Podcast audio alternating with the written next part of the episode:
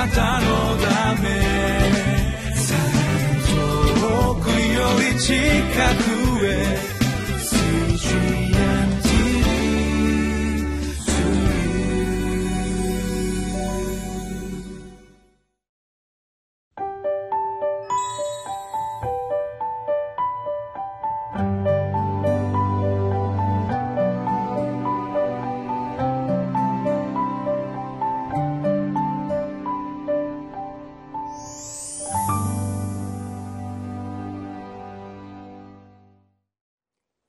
こんにちは。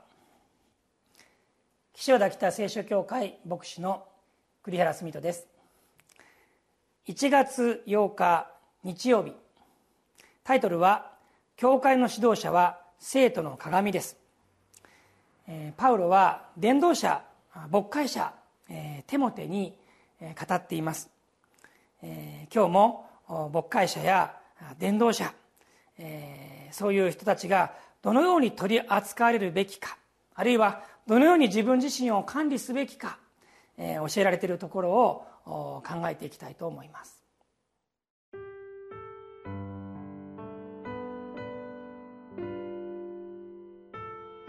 テモテへの手紙第一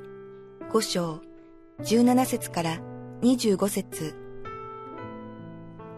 よく指導の任にあたっている長老は二重に尊敬を受けるにふさわしいとしなさい。御言葉と教えのために骨折っている長老は特にそうです。聖書に穀物をこなしている牛に不子をかけてはいけない。また、働き手が報酬を受けることは当然であると言われているからです。長老に対する訴えは、二人か三人の承認がなければ受理してはいけません。罪を犯している者をすべての人の前で責めなさい。他の人をも恐れさせるためです。私は神とキリストイエスと選ばれた見使いたちとの前であなたに厳かに命じます。これらのことを偏見なしに守り、何事も偏らないで行いなさい。また、誰にでも軽々しく暗唱してはいけません。また、他人の罪に関わりを持ってはいけません。自分を清く保ちなさい。これからは水ばかり飲まないで、胃のために、また、たびたび起こる病気のためにも、少量の葡萄酒を用いなさい。ある人たちの罪は、それが裁きを受ける前から誰の目にも明らかですが、ある人たちの罪は後で明らかになります。同じように、良い行いは誰の目にも明らかですが、そうでない場合でも、いつまでも隠れたままでいることはありません。今日の箇所で、パウロは伝道者牧会者まあ言ったら今で言えばですね教職者の人たちがどのように扱われるべきかということを語っています。二重に尊敬を受けるにふさわしいという言葉は2倍の報酬そういう理解もあるというふうに聞いたことがあります。それは別に教職者がですねたくさんお金を持つべきだと言ってるわけじゃありません。その働きをするために心配しないで何も心配しないでこれができるようにとそういう配慮をしなさいと言っていると思います。あるいはこのリーダーが何かいろんな罪に問われるまた疑いをかけられる時にも慎重に扱うように。2人か3人の承認がなければそれを聞いてはいけない。噂話やいろんなことでですね話題にしてえそういうことを大きくしてはいけない。えー、そう言いつつも次の説罪を犯している者を全ての人の前で責めなさい。他の人も恐れさせるためです。これは一般の信徒のことについて言っているのではありません。これはその教職者、えー、牧師や伝道者が罪を犯した場合に全ての人の前で責めなさい、えー、本当にそのことを通して全ての生徒が神の前に御言葉の前に恐れを持つためだ、まあ、このようにしてですね、えー、御言葉を教える者、えー、その人たちに対する取り扱いの、まあ、重要性や厳しさというものがはっきり語られているわけです、えー、パウロはこういうことを偏見なしに、えー、何事も偏らないで行いなさいとテモテに念を押しました。あるいはこの罪に対して自分の罪、えー、持っている罪隠れた罪、えー、それが明らかになるのだ、えー、教職者が伝道者が自分のうちに持っている罪それもですね神はご存知なんだ。今は知られてなくてもやがて後で明らかになるのだ。そういうことも言われています。リビングライフのこのおすすめの、えーとですね、このクエスチョンのところですね、えー、お読みしたいと思います。こう言われていますね。まだ明らかになっていなくてもあなたが繰り返し行っている悪い行いはありませんか？どうすればそれを正すことができるでしょうか？明らかに今明らかになっていなくても自分自身がそれを自覚しているそういう悪い行いはないですか？そのようにこの問うているそういうところですね。パウロはそのようにこのテモテに語りながら一つだけ、えー、特にですねこの体のことについて健康のことについて語ってるんですね。23節。これからは水ばかり飲まないで胃のためにまたたびたび起こる病気のためにも少量のブドウ酒を用いなさい、えーまあ、これはですね私たちがこの教えられる理解するところでは本当にこの自分の健康にも留意しなさい。霊的な経験鍛錬も必要だと。それも大事だと手モテの手紙で言われています。でも健康について自分がよく注意しなさいと言っているんですよね。私は数年前にインフルエンザにかかって礼拝の御用ができなかったことがありました。土曜日にですね熱がブーンと上がってですねそして病院に行ったらインフルエンザかかってますって言われたんです。でそれをですね、まあ、羊の方に話したらですねもうある方はね、えー、明日出ないでくださいって言われたんです。ええー、と思ったんですけどいややめてくださいって言われました。それはそうですよね。もうこんなねこんないつも語ってるわけですからそれで多くの人が移ったら大変だ。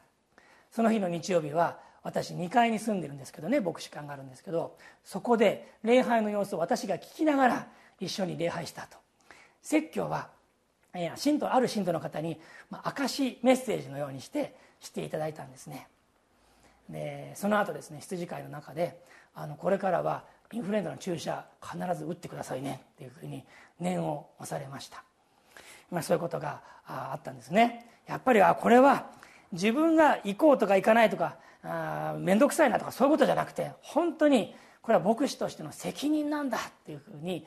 思わされています、えー、先日ですね人間ドックにも行きました、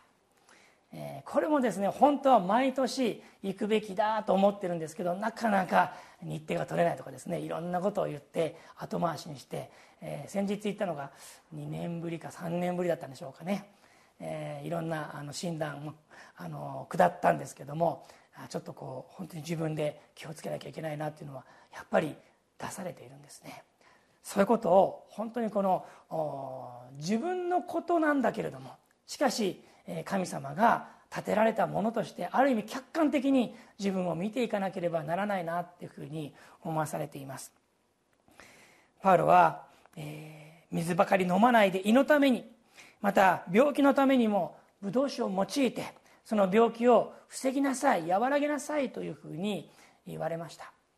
えー、教職者の皆さんまた本当に御言葉を教える皆さん、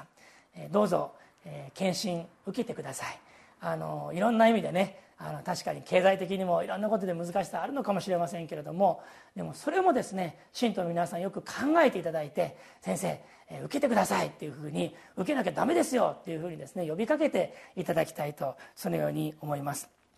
え教会の指導者は生徒の鏡だっていうふうに今日のタイトルは言っています。えー、本当にこの教職者のお一人お一人が、え、厳しさの中でもしかし本当に主にあってみんなから尊ばれてそして良い働きをし続けることができるようにということを心から願います。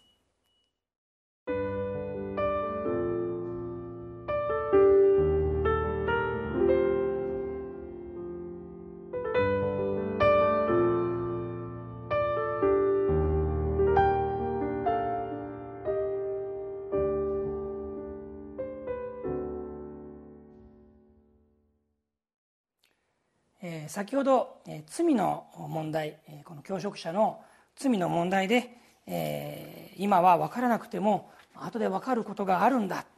あなた繰り返し行っている悪い行いはありませんかっていうそういう問いかけがありましたけれどもその後に今日の最後の聖句ですけどもこういう言葉もあるんですよね。同じように良い行いは誰の目にも明らかですがそうでない場合に場合でもいつまでも隠れたままでいることはありません。そうです。それは神が明らかにされるわけです。けれどもどうぞ生徒の皆さん皆さんの先生教職者その先生方が本当に行っている良い技素晴らしいことそういうことがもしこの分かったならば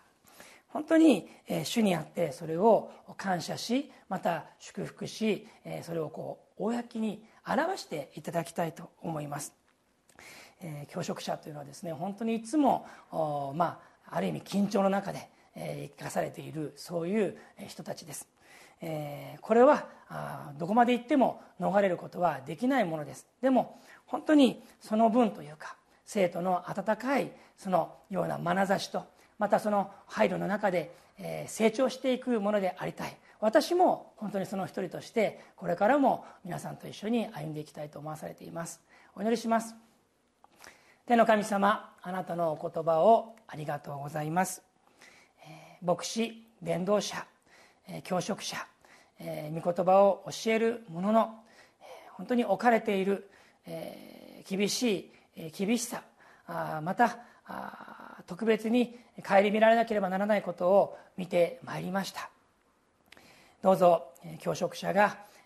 甘えることがないように自分を甘やかすことがないようにそして神様の前で本当に誠実に歩むことができるようにしてください。また生徒の皆さんと本当に良きものを一緒に分かち合っていくことができるようにしてください。また教職者の先生方の健康の上にもあなたが見ておいてください。何かが起こってからこうしとけばよかったああしとけばよかった。そういうことがないように神様どうぞお一人お一人先生方の健康を今日も支えてくださいますように祈る私たちとしてください。イエス・キリストの皆によって祈ります。アーメン。あなたのため遠くより近く